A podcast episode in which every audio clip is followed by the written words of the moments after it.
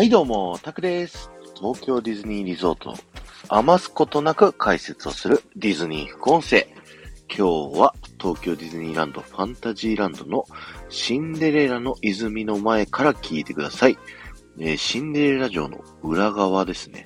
えシンデレラのフェアリーテイルホールというアトラクションの入り口の向かい側ぐらいにですね、ある、このシンデレラの噴水って皆さん、よく横通ったりするので見覚えがあったりするのではないでしょうか。こちらの銅像ですね、実は開園当時からあったわけではなくですね、えー500万人目のゲスト来園を記念して、1983年9月5日に、ウォルト・ディズニー・プロダクションズ、現ウォルト・ディズニー・カンパニーから送られたものですというふうにね、言われてるんですけれども、このシンデレラですね、あの、プリンセスになる前の、えっと、普通のね、普段着を着てですね、あの、ネズミたちだったり鳥たちとね、こう、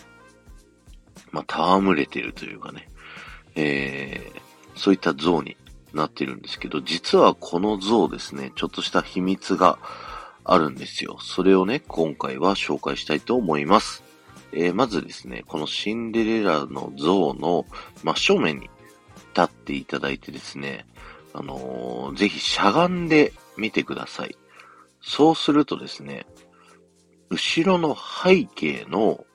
王冠っぽい、えーマークがですね、ちょうどシンデレラに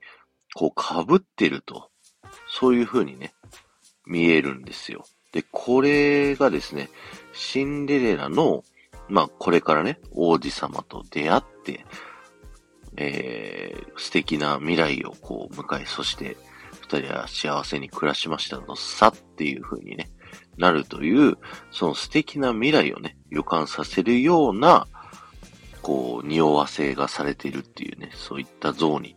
なるんですけど、なんで、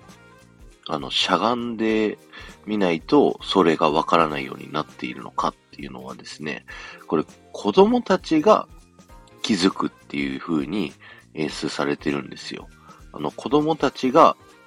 の目線、子供たちの目線で下から見ると、えー実はこのシンデレラには王冠が被ってるっていうね、そういう風にわかるっていうのがね、すごい面白い、えーこだわりですよね。結構そういうね、仕組みってディズニーランド内で多くてですね、あの、クリッターカントリーとかね、こう、いろんなところで穴が開いてて、そこから覗けるとですね、その覗いた先に、えーいろんなものが見えるっていう風になってるんですけど、結構子供の目線でね、こう覗き、覗いた時に、ちょうどよく見えるっていう、えー高さにこう穴が開いてることが多かったりするので、ぜひ探してみてくださいね。今日は終わりです。ありがとうございました。えーこの話が面白いと思った方は、ぜひ、いいねやコメント残してっていただけると、僕はものすごく喜びますので、よろしくお願いします。そして、前回の配信から、今回の配信まででコメントいただけた方のお名前をお呼びしたいと思います。こじらぼさん、ひろさん、オーケーくん、かーこさん、ゆうまさん、もふちゃん、ありがとうございました。今日はね、ゴルフがあったりだとか、あの、D トークっていうね、あの、ゆうまさん、IG さん、テトリスさんのね、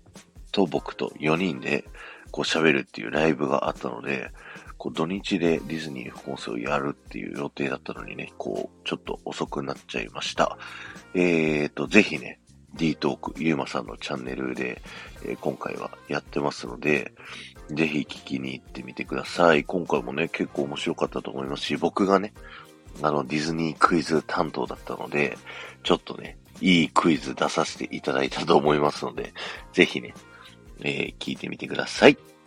この後も、夢が叶う場所、東京ディズニーリゾートで素敵な旅のひとときをお過ごしください。